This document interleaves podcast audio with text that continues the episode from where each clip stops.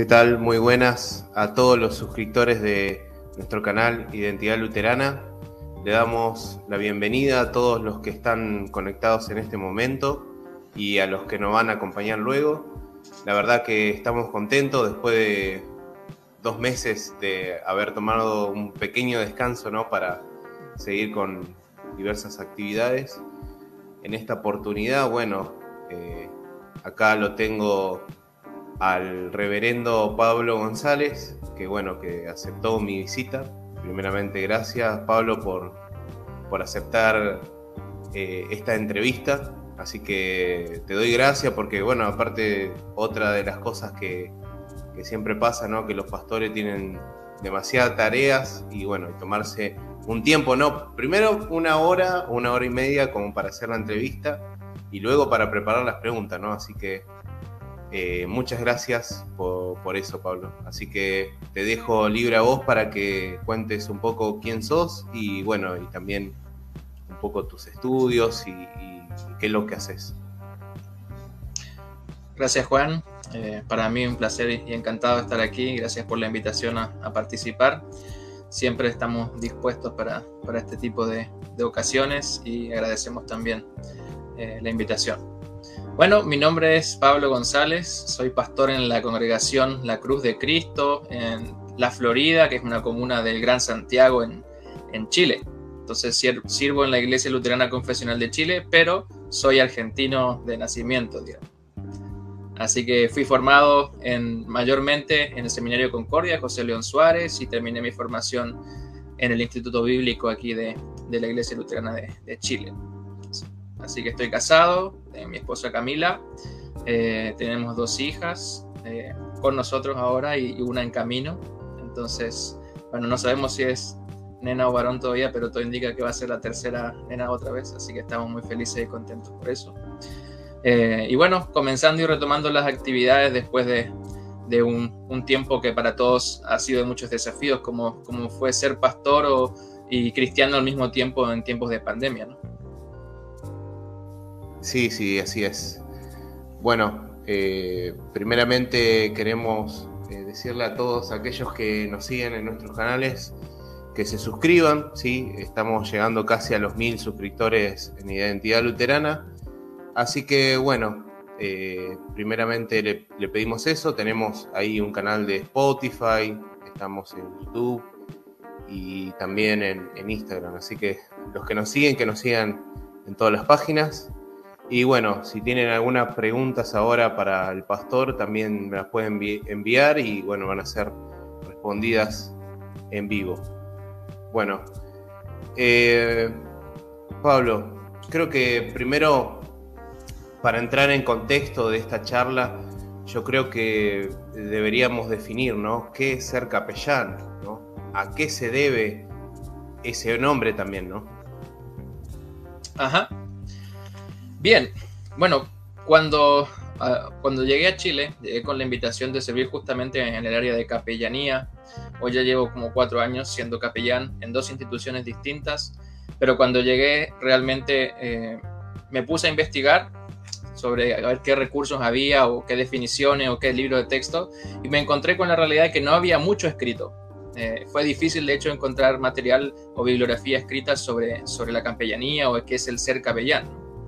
Pero encontré un artículo en las revistas teológicas del Seminario Concordia eh, de Buenos Aires, que ahí hay un artículo sobre la capellanía escolar, que fue traducido de un artículo en portugués, eh, y el pastor que lo tradujo fue Víctor Schlenker, que, si no me equivoco está en San Peña Chaco ahora.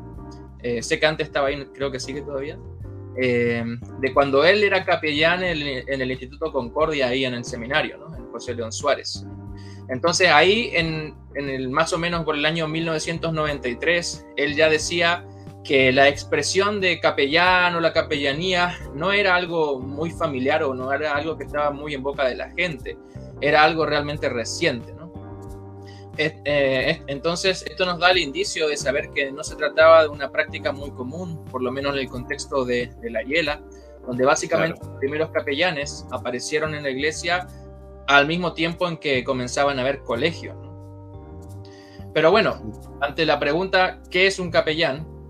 básicamente en este artículo encontramos varias definiciones, pero podemos hacer un resumen de ellas que dicen que un capellán es un ministro de la palabra que cumple sus funciones pastorales dentro del contexto de una institución que está ligada a una congregación.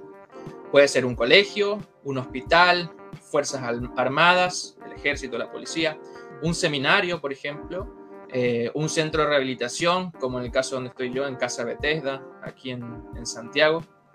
Y el nombre eh, de capellán está ligado al lugar eh, físico, que es el centro de funciones del capellano, su cuartel, podríamos decir, que es la capilla. Allí se predica la palabra y se administran los sacramentos.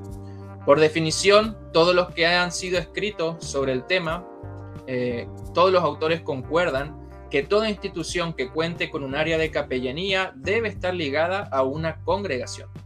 Es decir, básicamente que la capellanía institucional no es un fin en sí mismo, sino que sirve con el propósito de llevar a las personas al Cristo que se da en la palabra y en sacramentos en el marco de una congregación. O sea que una capellanía igual, aunque sirva en una institución, sirve a la misión de una congregación. Claro. Así decía el pastor Víctor, y yo concuerdo plenamente con él, eh, él decía que él entiende que el papel pastoral y misionero o evangelístico del capellán es imprescindible en una capellanía, por ejemplo, escolar, pero, pero se aplica creo que a toda capellanía. Eh, por otro lado, encontré en otros recursos que hay un artículo bien interesante de alguien que es palabra autorizada, pero en el sínodo de Missouri, que es el reverendo John Fail, que es exdirector eh, ejecutivo de World Relief in Human Care. Eh, y él tiene algunos títulos como ser un capellán certificado en la Asociación de Capellanes Profesionales, que es un título no solamente válido en el CMS, sino en el contexto de muchas iglesias en Estados Unidos, y también es un miembro certificado de la Asociación Estadounidense de Consejeros Pastorales. Entonces él, que se nota que es una persona que tiene formación y experiencia en el, en el campo, él trae algunos conceptos e ideas que vale la pena repasar. Sí. Primero dice que el capellán luterano necesita ser una persona con un llamado y con una preparación adecuadamente especializada. Es decir, que no tiene que ser solamente pastor, sino que además tiene que tener una formación adicional, más capacitado que el resto. La base y fundamento para el capellán luterano, dice también, debe ser nada más y nada menos que la teología luterana, obviamente en el contexto de una iglesia luterana. Él añade que el catecismo es una herramienta fundamental para el cómo y el qué de la enseñanza y de la proclamación de todo capellán. ¿Qué es un capellán? Él hace esta pregunta también y él lo define como el que el oficio del capellán no consiste en otra cosa que el consuelo o la cura de las almas, que es la definición de Lutero del pastorado básicamente, o el, que viene del alemán Seelsorge o algo así.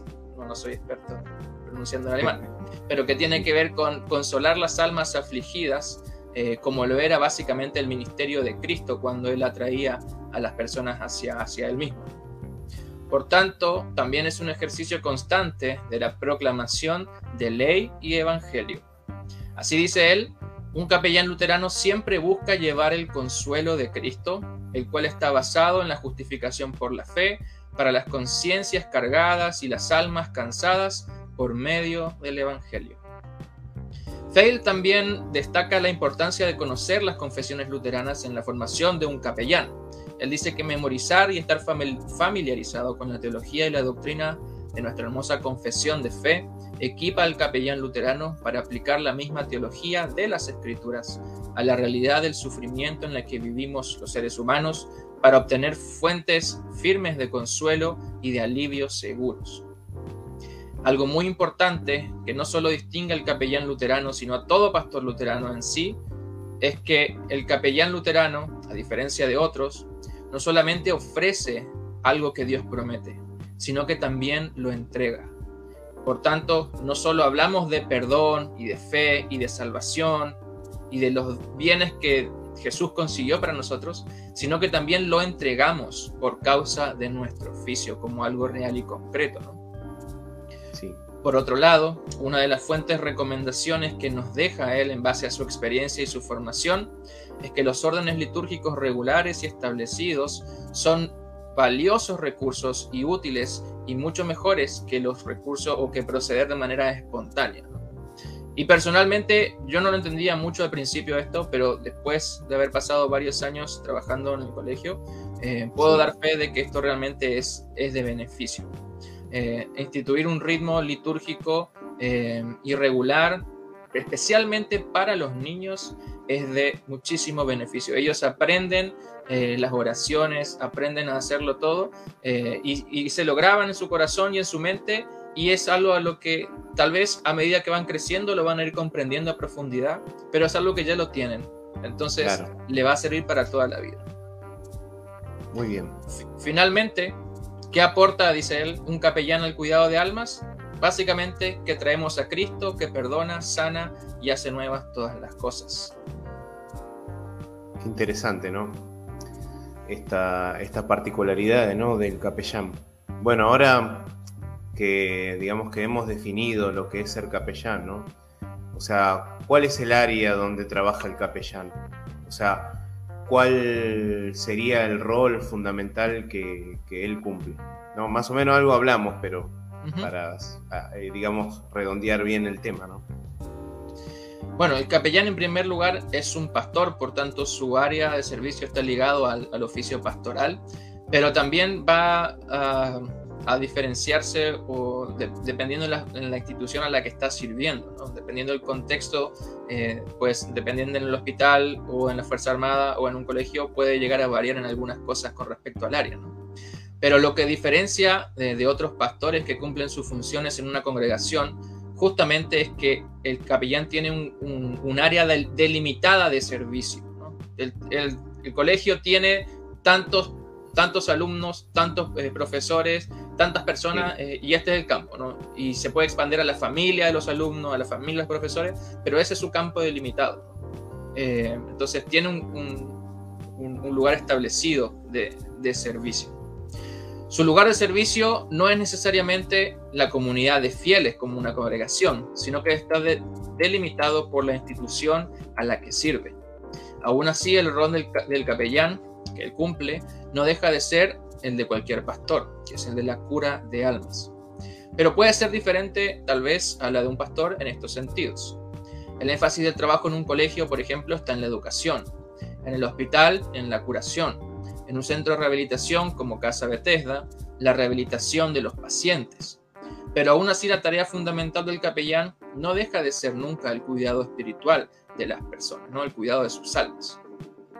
Y así podemos ver como uno de los grandes desafíos de la tarea del capellán, como un pastor que sirve en una institución donde no todos son cristianos, tiene que ver con permanecer fiel en lo que él dice y hace en un contexto donde reinan las ideologías mundanas. Todo capellán, tarde o temprano, tendrá que lidiar con el tremendo desafío de ser fiel para con Dios y al mismo tiempo políticamente correcto. Por supuesto, si uno se encuentra en el punto donde debe elegir entre uno o el otro, siempre por gracia divina hemos de permanecer fieles a nuestro Señor por sobre todas las cosas. Y por eso también uno necesita estar preparado, no solo emocional, física e intelectualmente, sino por sobre todas las cosas. El capellán, antes que nada, tiene que ser un fiel creyente de la palabra de Dios y estar plenamente convencido de que la palabra de Dios es la única y la única verdad y la única que nos hace libres. De lo contrario, tarde o temprano se derrumbará. Y claro, el apoyo de los colegas y de los líderes de la iglesia en este campo es fundamental. Para ponernos en contexto en los colegios, por ejemplo, ¿no? Cuán desafiante es para un capellán enseñar sobre el matrimonio, formado a imagen de Dios, de Cristo con la iglesia, en un contexto donde tenemos, eh, en, el mundo en el que vivimos, donde los colegios son, son impuestos muchas veces con la ideología de género. Eh, y hay mucho trabajo que hacer del capellán, no solamente para su enseñanza, y mucho desafío para permanecer fiel, para proclamar la verdad y al mismo tiempo poder ser eh, buen consejero para los profesionales que sirven en los colegios y trabajar juntos por sobre todas las cosas. Eso como un ejemplo. Sí, sí, sí.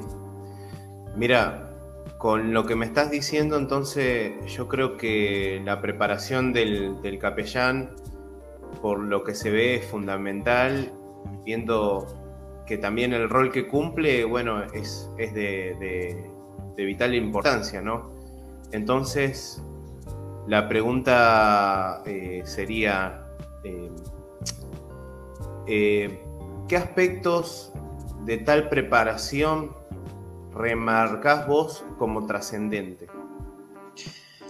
Bueno, debido a que la tarea de la capellanía no es algo tan presente o recurrente en nuestras congregaciones, salvo en aquellas que tienen colegios o comedores, etc., muchas veces puede pasar que no se le preste tanta, tanta atención como debiera. Y esto se da no necesariamente porque es por negligencia de la iglesia, sino porque por la misma realidad de que en nuestras iglesias faltan pastores. Y que los pastores en las congregaciones eh, tienen que muchas veces poner como prioridad sus congregaciones para poder suplir las necesidades que tienen. Y termina pasando que como faltan pastores, entonces dejamos en los capellanes o los lugares de capellanía para cubrir por último. Entonces le prestamos menor importancia a esto, ¿no? Y así termina siendo como muchas veces la última, eh, el último lugar en ser cubierto. Lo cual, si me preguntas a mí, tiene sentido, porque siempre como iglesia vamos a poner prioridad en las congregaciones. Pero sí, pero sí, sí a veces, muchas veces eh, nos va llevando como la, lamentable realidad de que los capellanes no están bien preparados o bien atendidos eh, para, para, realizar las tareas. y más aún, que ser pastor en una congregación es una cosa, pero ser pastor en un lugar donde hay ateos eh, y personas que son contrarias al Evangelio es totalmente diferente. Entonces, eh, cada iglesia tiene una realidad con la cual lidiar y podríamos pensar en, varios ejemplos en la Yela o aquí mismo en la Iglesia Confesional de Chile o en la Iglesia de Paraguay, pero obviamente no es la idea. Por eso pienso que con mucho temor de Dios es mejor hablar de cómo las iglesias pueden favorecer el trabajo misional de sus capellanes en el marco de sus instituciones. Y uno de los grandes desafíos es poder dimensionar la realidad de que necesitamos capellanes bien preparados para cumplir sus funciones según el contexto en el que servirán. Y no estoy hablando solamente de que sean pastores ordenados y con una buena base de teología luterana, esto lo damos por sentado, sino que resultaría de gran beneficio, tanto para el capellán, para su persona, como para la institución en la que sirve, que éste cuente con conocimientos probados en el área de la, que tiene que ver con el tema de, o con el área de servicio de la institución a la que sirven. Por ejemplo, si uno es capellán en un colegio, sería altamente beneficioso que además de de contar con conocimiento en teología, uno tenga conocimiento en ciencias de la educación. Y así ganamos una persona que no solo tiene conocimiento de Dios y su palabra, sino que puede ser una gran herramienta de apoyo para los docentes y los trabajadores de ese colegio a la hora de pensar los programas de educación eh, institucionales. ¿no?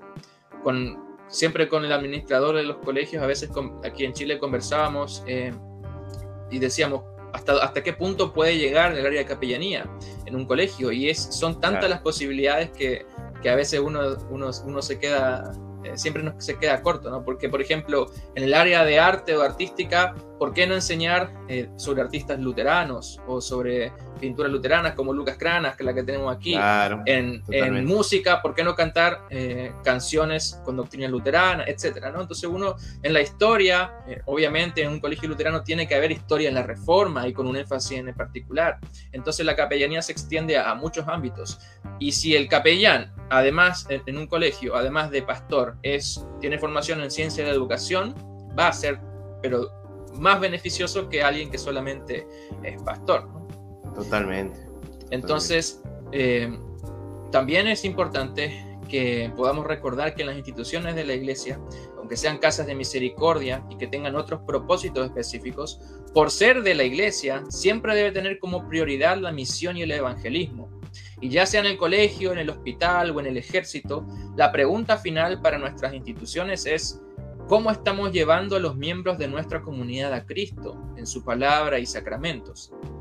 Esta es la pregunta, la pregunta, que todos los miembros de la iglesia que sirven en una institución deben saber responder con claridad, empezando por el capellán. Deben tener claro cuál es la estrategia o cuál es el plan que van a desempeñar o llevar a cabo para, justamente hacer esta, esta misión, cumplir esta misión evangelística. Y también es necesario que aquellos profesionales que no son miembros de la iglesia pero que trabajan en instituciones de la iglesia sepan que este es nuestro interés principal como iglesia, puesto que somos como colegio o centro de rehabilitación u hospital somos parte de la misión de la iglesia. Y esto no es posible negociar, porque el Evangelio de Cristo es algo que no podemos negociar. Cuando una institución pierde esto de vista, por más que sea el colegio más excelente y destacado con resultados académicos de la zona y de la región, o cuando el hospital tenga los mejores doctores, pero no cumpla con su propósito evangelístico, tarde o temprano fallará en cumplir con su misión principal, que es la, básicamente la de hacer discípulos en todas las naciones, bautizando y enseñando lo que nuestro Señor nos mandó, siempre de acuerdo con el Evangelio. Sí, totalmente. Yo creo que si uno pierde de vista ese, ese objetivo, está haciendo cualquier cosa, ¿no? Menos eh, servir al Señor correctamente, ¿no? Ahora vamos a meternos un poquito en el trabajo del capellán, ya no tanto, digamos, definiciones, sino vamos a hablar un poco en el campo, ¿no? del, capellán, ¿no?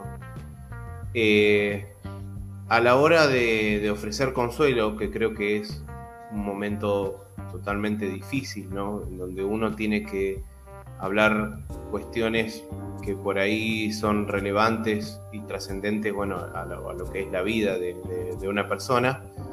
Eh, en, el momento del consuelo, ¿no? ¿Qué debemos tener en cuenta? Bien, como tarea principal y fundamental de todo pastor, lo primero que debemos tener en cuenta es nuestro llamado, ¿no? ¿Por qué nuestro llamado? Porque no estamos entregando algo que viene de nosotros como personas o algo que nace de, dentro de nosotros o algo que nosotros conseguimos. Ni siquiera entregamos algo que es de este humano, ¿no? del orden mundano, sino que entregamos algo que viene como don del cielo y que fue dado por Cristo mismo. Por eso el consuelo no está en la persona del capellán, mucho menos está dentro de la persona que lo necesita, en aquel que viene para ser consolado, sino el consuelo es básicamente poner la confianza de aquel que está perdido en Cristo. De eso se trata básicamente el trabajo pastoral, de que las personas hallen consuelo firme y fiel solo en Cristo, aquel que derramó su sangre para que nuestros pecados sean perdonados, nuestro Redentor, nuestro Señor. Por eso, una de las tareas fundamentales del capellán en cuanto a lo pastoral es ofrecer consuelo, el consuelo que hallamos en la absolución para los pecadores arrepentidos. Y hay que estar preparados, porque cuando menos lo espera, uno tiene la necesidad o uno ve a alguien en necesidad de recibir el consuelo, ese consuelo que solo Dios puede dar. Y no necesariamente van a venir a la iglesia, a la oficina del capellán a pedir consuelo, qué bien si eso pasa, pero no necesariamente va a suceder así. Uno puede eh, encontrarse con personas que, o con niños que estén desconsolados en el recreo, eh, porque fueron víctimas de violencia por parte de sus amiguitos o por cualquier otra cosa que, que sucede en su casa. Las personas del mundo, como nosotros también vivimos en el mundo y tenemos problemas, también eh, tienen mil y unas dificultades que influyen en su vida y que le hacen perder justamente la seguridad y la paz y que los llevan muchas veces a, quebrarse. Eh, y, eso sucede eh, en todos los lugares en los que podamos servir mientras estemos en el mundo. Por eso hay que estar preparado. Eh, es buena idea, otra vez volviendo a esto de tener siempre el librito a mano, ¿no? porque uno muchas veces cuando tiende a improvisar puede olvidarse de algo, pero como pastor si tiene a mano el, orden para la confesión y absolución, eh, siempre es, de beneficio para que podamos hacerlo de la mejor manera eh, posible y ofrecer realmente el consuelo y los, con los textos bíblicos apropiados para cada ocasión eh, y tener realmente preparado una guía o un manual para, para poder proceder en estos momentos. y si no, bueno, también si no, si no hay nada a mano, eh, recordar las palabras de nuestro Señor en el Evangelio y, poder consolar y como pastores luteranos tener el privilegio de poder consolar sin condiciones. Consolar eh, solamente con la confiando en Cristo, en lo que Él hizo por nosotros eh, y no teniendo que consolar en, base a obras humanas o poniendo la seguridad en, en una especie de penitencia o lo que sea, sino simplemente consolar porque Cristo lo ganó para nosotros. Totalmente.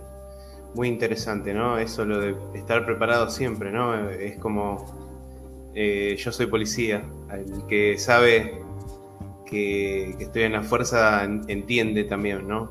Y el que está en la fuerza entiende, por ejemplo, de estar siempre preparado, ¿no? Porque uno no sabe en qué momento, no sé, va a haber algún robo, algún conflicto en donde uno tiene que actuar en ese momento urgente. Entonces, estar preparado es algo fundamental, ¿no? Bueno, Así, eh, justamente creo que esta pregunta vino motivado a, eso, ¿no? A, mi, digamos, a mi trabajo actual, ¿no? Que, que, es ser policía. He observado que en otros países hay capellanía en las Fuerzas Armadas y de Seguridad.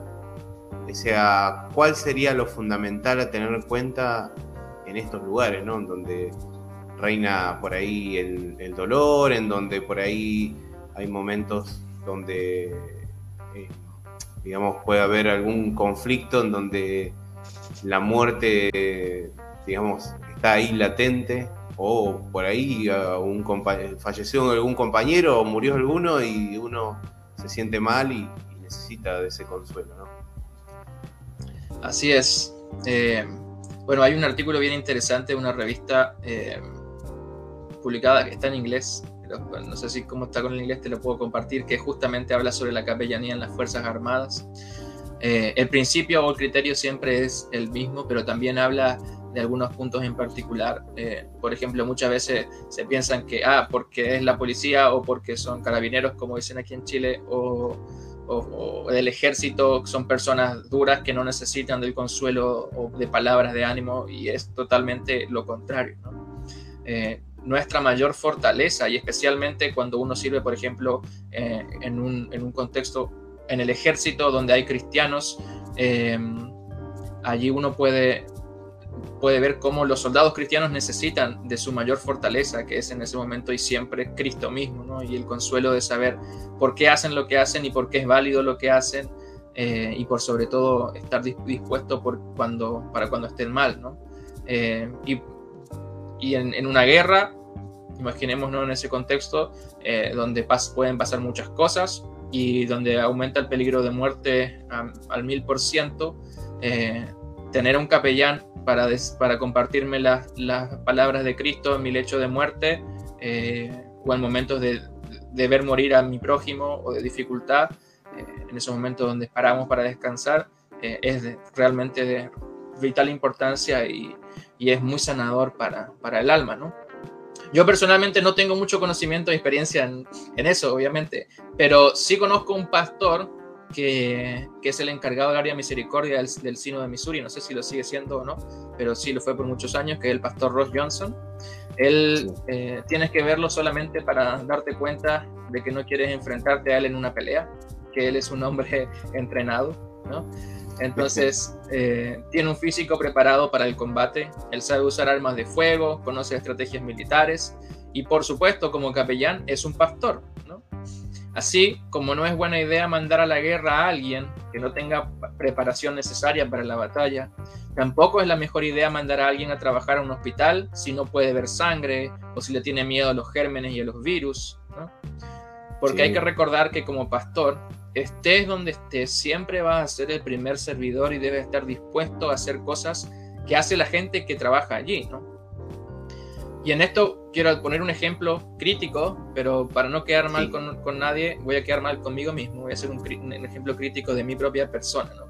Yo soy capellán en Casa Bethesda, eh, si alguien quiere buscar en internet, casabethesda.cl, que es Centro de Misericordia aquí en, en nuestra comunidad.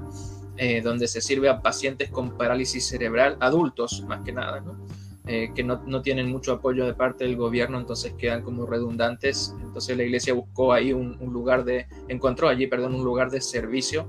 Eh, eso comenzó en tiempo de que Pastor Christian Rautenberg de Pablo Noés estaba aquí.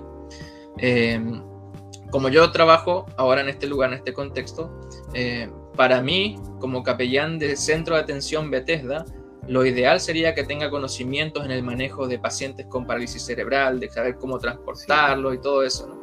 Eh, entonces yo, yo tengo a mi papá que es bombero y siempre él decía que nunca hay que tocar a una persona que está en necesidad o que está en una situación complicada si uno no sabe cómo hacerlo porque lo puede lastimar más. Tú eres policía y, y sabes que que si hay alguien que tiene un accidente y está tirado en el piso, no lo vas a ir a mover así nomás porque le puede romper el cuello o puede hacer mayor daño de lo que pasa. ¿no?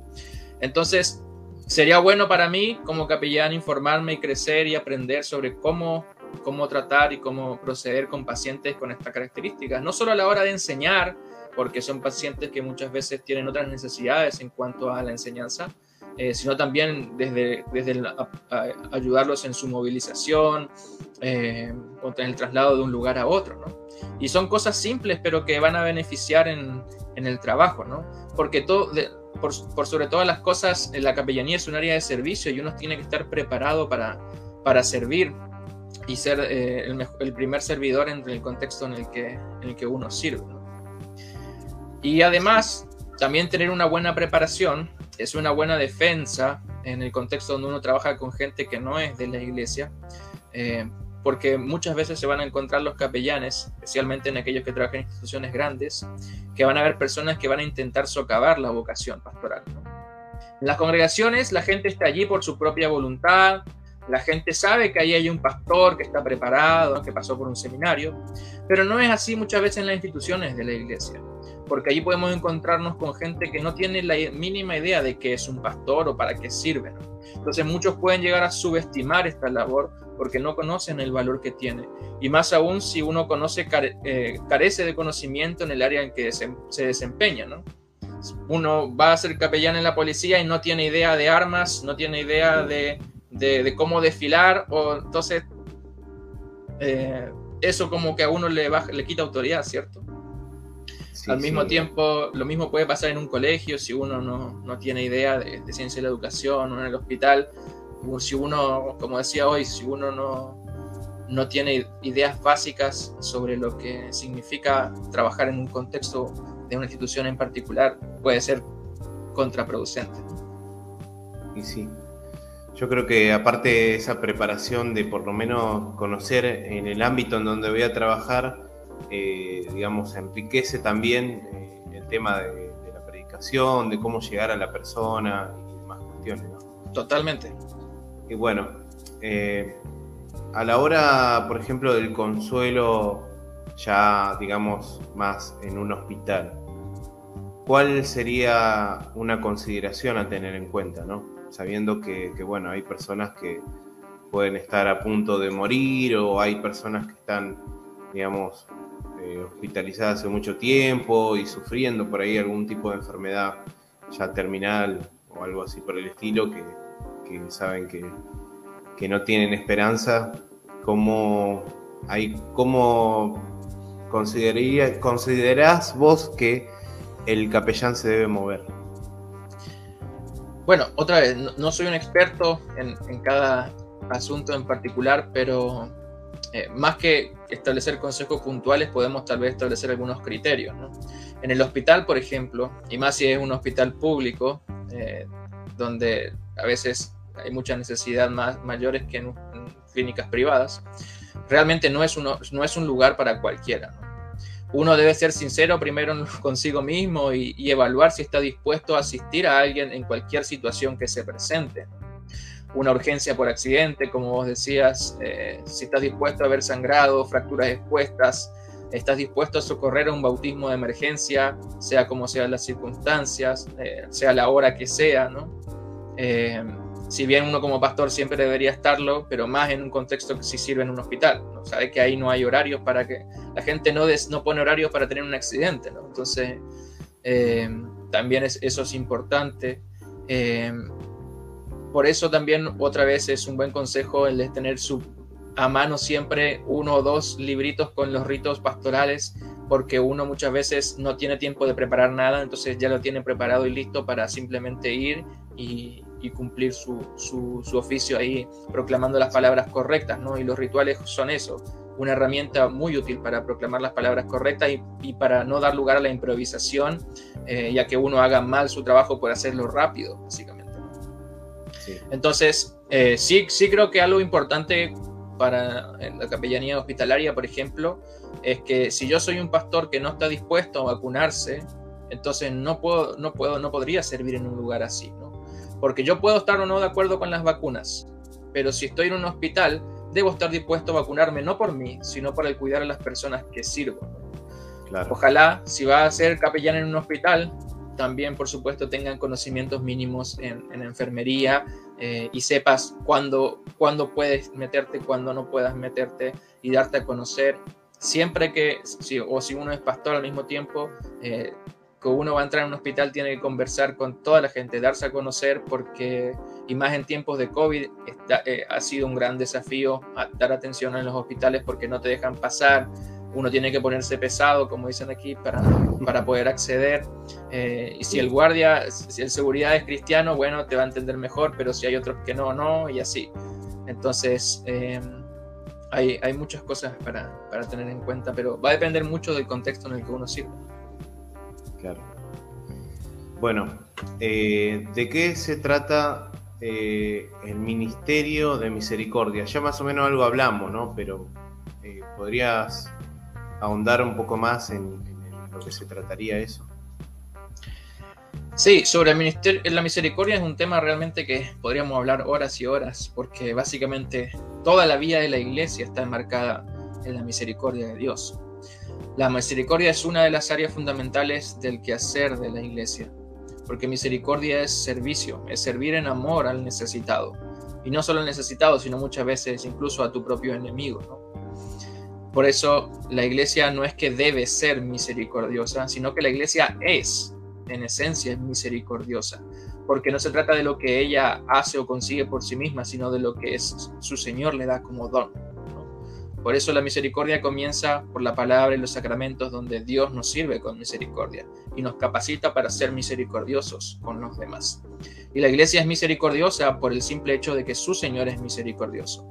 Y cuando tengo a Cristo en mí, entonces puedo obrar como Cristo. Si no tengo primero a Cristo en mí, eh, difícilmente quiera ser misericordioso con, con, otra persona y menos si, si pienso que es alguien que no se lo merece.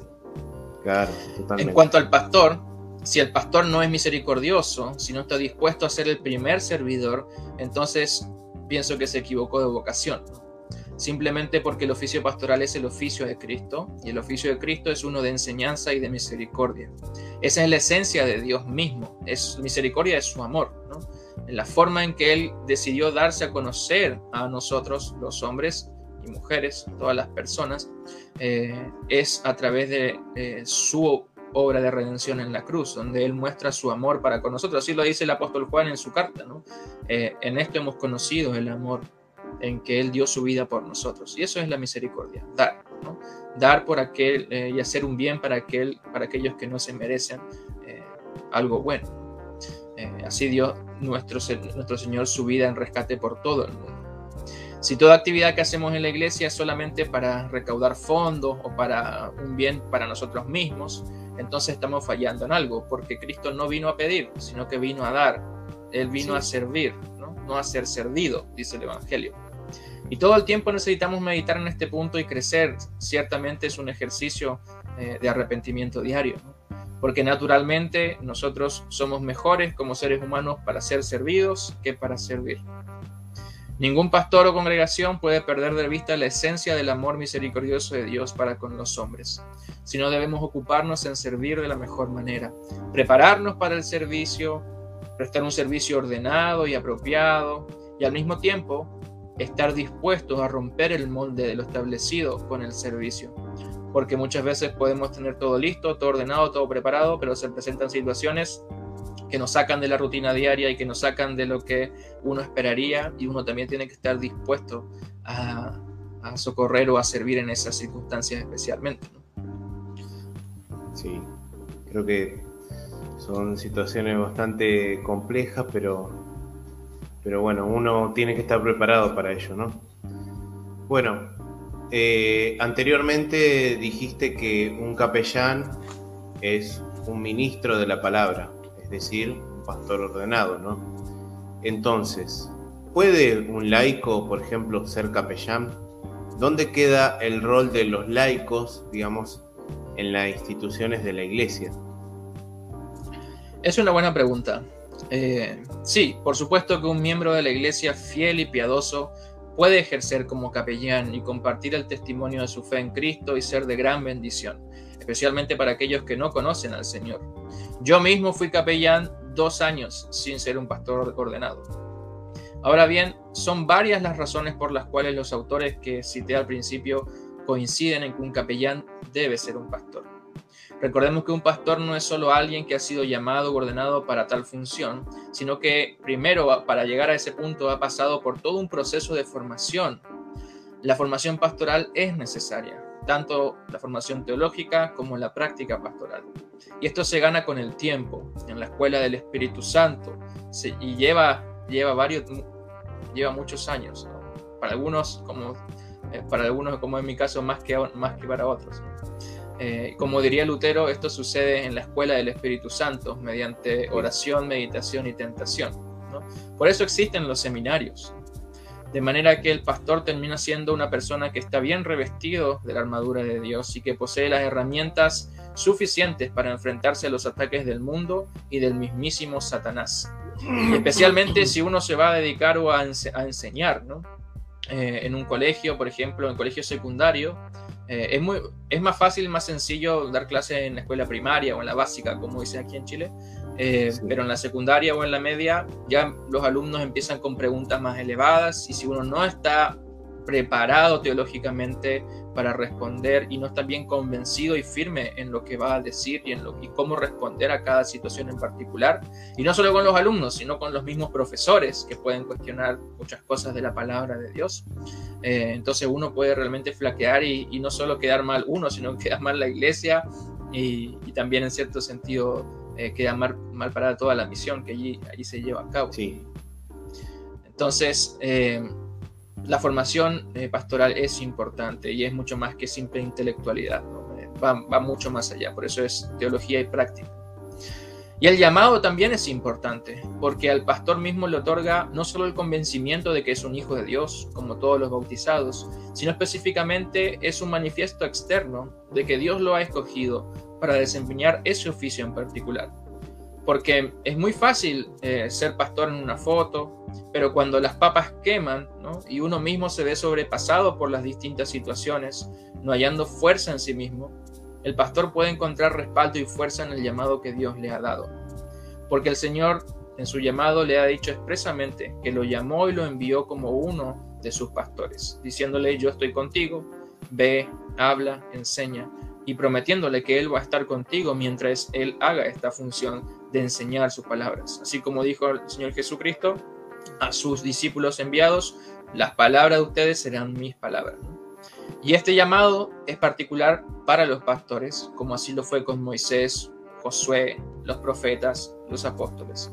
Porque no todo el pueblo de Dios fue enviado para hablar en nombre de Dios públicamente y con la autoridad de Dios. Y por sobre todo con la responsabilidad que conlleva el servir a Cristo en medio de toda la oposición del mundo. Porque si fuera solamente decir que, eh, en Cristo tenemos salvación, si eso fuera todo el, la tarea pastoral y dar testimonio en un mundo ideal y pensar que todos se van a convertir por nosotros, entonces si fuera por eso esa es la parte fácil. Pero en la tarea pastoral eh, lo que más vas a recibir es que a 10 personas que le hablaste de Cristo, 9 van a reaccionar en tu, en tu, contra y se van a burlar y van a hacer tu oposición y te van a hacer la vida imposible. Y si Dios quiere, uno de ellos va a escuchar con fe y va a creer. Entonces, eh, en ese caso el llamado es un gran respaldo y es consuelo y garantía para el pastor que dice, eh, cuando está tentado a decir, ¿dónde me metí? ¿no? Eh, decir, no, tú no te metiste en ningún lado. ¿no? Yo te llamé, dice el Señor. Entonces uno puede consolarse en eso, de que aunque uno es indigno y que uno no merece estar en este oficio porque no es superior ni mejor que ninguna otra persona, tal así como dice el apóstol Pablo, como pastor de los pecadores, yo soy el primero y el más pecador de todos. Sin embargo, nos dirige a poner la confianza solamente en el llamado de Dios. Pero por sobre todo el llamado pastoral es consuelo y garantía para aquel que recibe cuidado pastoral porque le da seguridad de que quien lo perdona es, eh, lo hace, perdón, en nombre de Dios. De tal modo que lo que se perdona en la tierra queda perdonado ante Dios en el cielo, como le enseña nuestro catecismo con respecto al oficio de las llaves, eh, basándose, por supuesto, en el Evangelio, en el capítulo 20 del Evangelio de Juan, cuando nuestro Señor Jesucristo instituyó el oficio pastoral. Eh, esto es de consuelo para, para, cualquier persona porque sabe que no me está perdonando el, en este caso el pastor Juan o el pastor Pablo, sino que Dios mismo, Cristo mismo me está perdonando por medio de él. Entonces, bueno, ¿dónde queda el rol de los laicos? Bueno, realmente, así como la iglesia necesita de más pastores, también necesitamos de más miembros piadosos que sirvan fielmente en las diferentes vocaciones de servicio que las instituciones de la iglesia tienen para ofrecer. Soy un convencido de que los colegios luteranos necesitan profesores luteranos, de que nuestros centros de salud y casas de misericordia necesitan de diáconos, de gente de la iglesia que sea comprometida en el servicio, porque nuestras instituciones necesitan gente con el corazón luterano, sirviendo ordenadamente y en conjunto cada uno en su lugar y en su vocación para beneficio. Esto será de beneficio realmente de los demás, de aquellos que reciben nuestra o que son beneficiados por nuestra obras.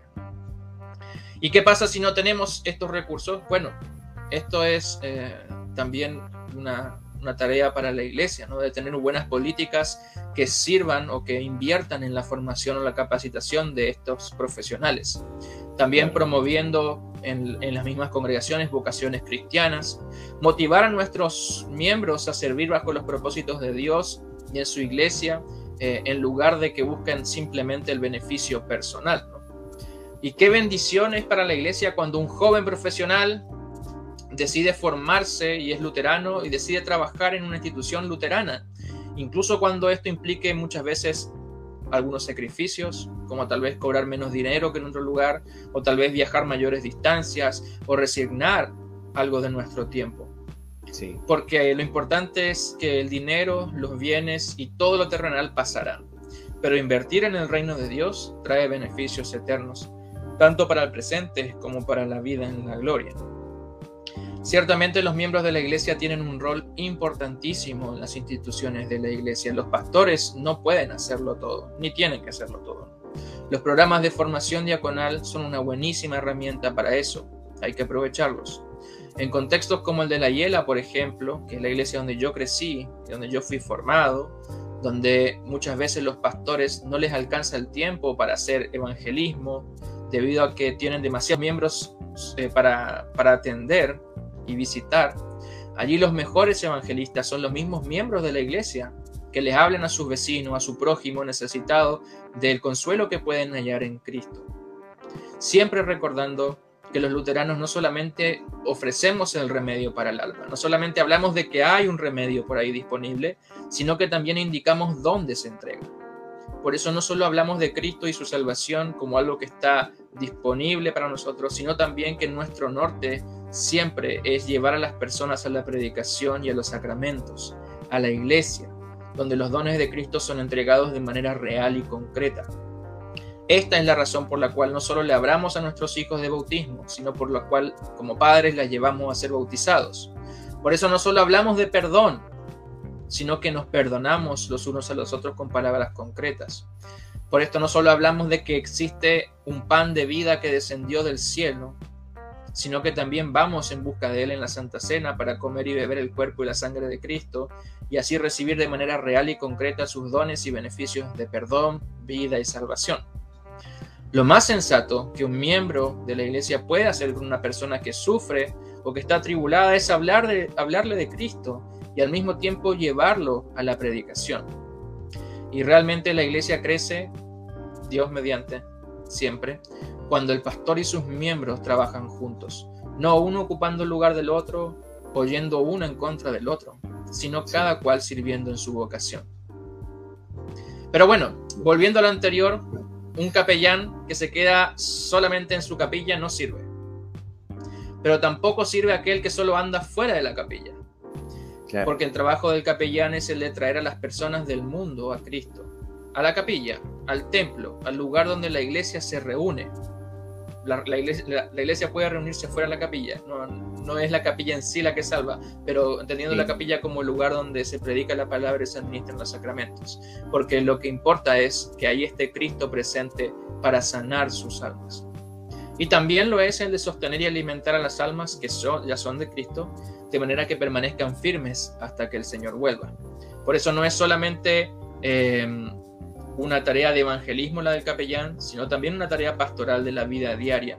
Y su responsabilidad también van de velar para que haya oraciones diarias en sus instituciones, que oren en la mañana, que den gracias por los alimentos, que oren antes de, culminar sus tareas al final de la semana, que haya espacios para la predicación y la enseñanza de la palabra, aunque sean breves, eh, y tantas otras cosas que, que uno puede hacer para, para servir con la palabra, básicamente. Bueno, acá tengo una pregunta de Abel Valerio García de, de Jam que dice, ¿el capellán tiene un llamado temporal? Pregunto.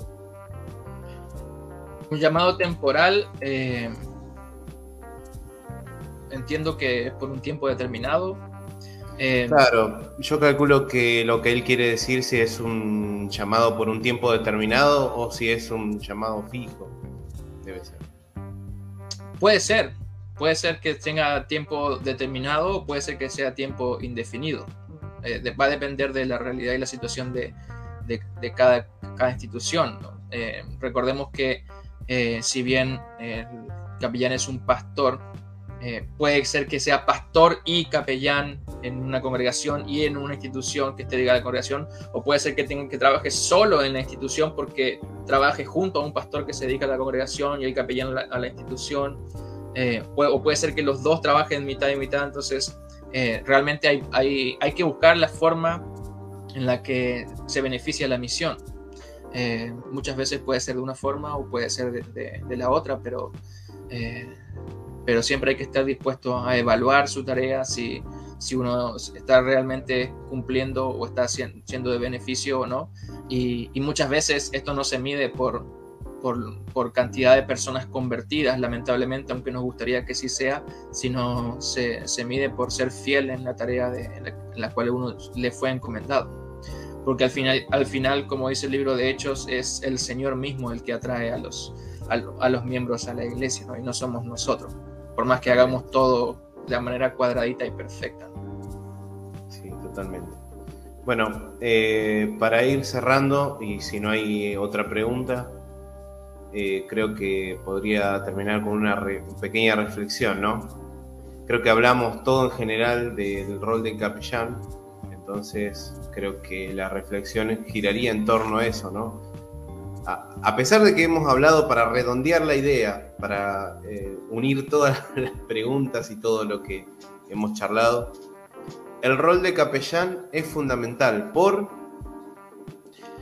Es fundamentalmente base, eh, es fundamental, perdón, básicamente porque responde a la tarea fundamental de la iglesia, que es predicar la palabra y administrar los sacramentos. Si en una institución eh, cristiana o entendible de la iglesia, si no hay quien predique, si no hay quien instruya, no hay quien bautice, si no hay quien consuele, quien absuelva, quien visite, quien evangelice, entonces no está sirviendo los propósitos de una iglesia, que es sembrar el reino de Dios entre los hombres. Nuestra tarea distintiva como capellanes no es hacer feliz a la gente, no es convertirnos en centros de formación intelectual, ética o moral, sino la de salvar las almas por medio del consuelo. Y esta es una labor de la cual descansaremos solamente el día en que nuestro Señor vuelva en el día final. Por eso es fundamental, porque eh, sirve al propósito o vela porque se cumpla el propósito por el cual existe eh, la iglesia y a la misión propia de, la iglesia. Si no, puede ser una institución que, trabaje eh, a la par, que, que tenga otros, otros, otros principios, pero no servirá los principios que tiene la iglesia. Así es. Bueno, eh, la verdad, Pablo, te agradezco. Estuvo muy interesante esta charla. Eh, hemos tocado bastante temas, además llegamos casi a los 55 minutos de charla y, se nota que a la gente le gustó porque se mantuvo el, margen de gente y es más, se aumentó en un momento, así que eh, bueno, contento por cada uno de los que, estuvo acá. Bueno, acá oscureció, bueno, porque se ve todo oscuro, ¿no? Atrás. Bueno, es debido a que, que, bueno, que yo tenía la ventana abierta y tenía la luz apagada para que no se alumbre demasiado, bueno y bueno, acá está anocheciendo, ya son las 8 de la noche en Argentina, así que ya nos estamos preparando, digamos, para, para cocinar. Acá, antes de terminar, bueno, hay otra pregunta, ¿no? De Jessica Lanterna que dice, ¿qué dos o tres lesiones principales te ha dejado el trabajo de capellanía con personas con discapacidad? Bueno, eh, en primer lugar, que las personas con discapacidad son, entendiendo discapacidades físicas, ¿cierto? Eh, o motrices en este caso, eh, tienen las mismas necesidades espirituales que cualquier otra persona. Entonces, eso en primer lugar, son también personas que necesitan el mismo consuelo de Cristo, que necesita una persona que puede moverse con mayores libertades o que tiene mayores fuerza y destreza física. Eh, porque delante de Dios eh, eso es lo que necesitamos todos.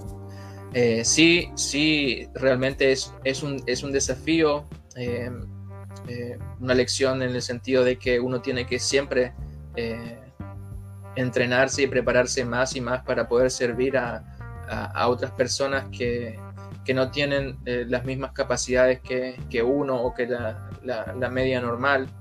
Eh, pero por sobre todas las cosas que son, eh, es, gratificante ver cómo son personas que, que, muchas veces nosotros nos complicamos demasiado las cosas eh, como seres humanos, pero que, que pueden verla o recibir el Evangelio también y disfrutarlo y celebrarlo con mucho gozo de la misma forma en que cualquiera de nosotros puede celebrar con alabanzas a Dios.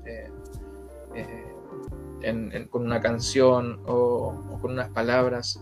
Eh, y, son como eh, personas también que, cuyas familias eh, tienen, por así decirlo, tal vez más luchas que, que, otras en particular, porque son, es, es, más difícil el traslado de ellos, tienen otro tipo de luchas, de complicaciones, de ser aceptados por la sociedad, de ser incluidos. Pero como yo les digo a ellos, siempre ser excluido en la sociedad, ser rechazado, apartado o no considerado eh, como al mismo nivel que las otras personas, eh, ante los ojos de Cristo esto es una bendición muchas veces, porque Cristo no vino para buscar a los sanos, sino a los enfermos. Entonces ellos tienen la gran bendición de, o pueden usar esa, esa arma que el mundo usa en su contra como un arma que es su principal defensa, es decir, sí, tengo mis debilidades, pero, pero Cristo también me amó y, me promete que por su redención, por su resurrección perfecta, con un cuerpo perfecto y porque estoy unido a Él por, medio del bautismo, eh, en, la gloria me espera un cuerpo perfecto, eh, un cuerpo glorificado, que ni siquiera tendrán aquellos eh, que, que tendrán mayores riquezas, mayores destrezas y mayores físicos que cualquiera de nosotros, pero que realmente no, podrán disfrutar de eso por la eternidad, como si pueden aquellos que, que van a Cristo con, eh, con su esperanza y que ponen su confianza y su fe en Él. Entonces es un aprendizaje constante con, con estas personas. hay muchos de ellos que que participan en las actividades diarias de la capellanía, que escuchan con atención el Evangelio, hay, hay algunos que se hicieron miembros de la iglesia, también luterana, ¿no? Entonces es, bien bonito, ¿no? Eh, ahí, gracias por eh, compartir la página de... Eso te iba a decir. En la página de Facebook, eh, porque bueno, la, página, bueno, después voy a subirla en un post, la página de internet para que todas las personas puedan ver el trabajo que hace el pastor Pablo, sí, para que puedan ver también el lugar donde trabaja, ¿no? Para que entiendan un poco el contexto de lo que está contando. Así que si quieren buscarlo en Facebook, lo pueden buscar así, esa, es la imagen. Así que bueno. Buenísimo, eh, muchas gracias. Y, aprovechar para animar a las congregaciones. Las necesidades que hay en el mundo son, eh, son tremendas. Uno solamente tiene que abrir los ojos y los oídos para escuchar lo que la gente necesita y para ver cuáles son los males que les está afectando y, poder servir y poner en práctica la misericordia. Que la misericordia va desde compartir eh, la comida hasta visitar al que está, al que está encarcelado. ¿no? hay muchísimas formas de, servicio, eh, de posibilidades, eh, y esta es solo una de ellas. Así es. Bueno, si no hay más preguntas, visto en considerando que, le ha gustado a la gente, porque se mantuvo todavía, la verdad es impresionante, me pone muy contento. bueno, primeramente gracias Pablo, te vuelvo a repetir de nuevo, sé que tenés muchas tareas tareas y te has tomado una hora y es más, te has tomado mucho tiempo más para preparar las preguntas. Así que eh, es muy valorable y bueno, en nombre de, también de, toda, de todo el canal, de toda la gente, te, agradecemos por, este tiempo que te has tomado para contarnos un poco esta labor, ¿no? Así que bueno, muchas gracias. Y bueno, también le invitamos a todas las personas de nuevo a suscribirse a todas nuestras redes sociales, ¿sí? Estamos en Instagram, en YouTube, en Facebook y en Spotify. Y bueno, y a los que nos siguen ya a nuestra página, ¿no? Les invitamos también a que nos pongan me gusta, porque hay muchos que pusieron eh, siguiendo, manito. Y es más, que también aprovechen, ¿no? Se tomen unos minutitos, unos, dos minutos para suscribirse también a YouTube, a Facebook, a Spotify nos sirve mucho porque, a ver, eh, eh, queremos dar a conocer ¿no? la fe cristiana, pero también eh, nuestra perspectiva luterana con respecto al cristianismo, ¿no? Entonces, sería de gran ayuda para, para, que la página crezca, no solamente para que la página crezca, sino para que también el luteranismo sea conocido en las redes sociales y demás. Así que muchas gracias y nos vemos. Gracias a ti por la invitación. Un placer.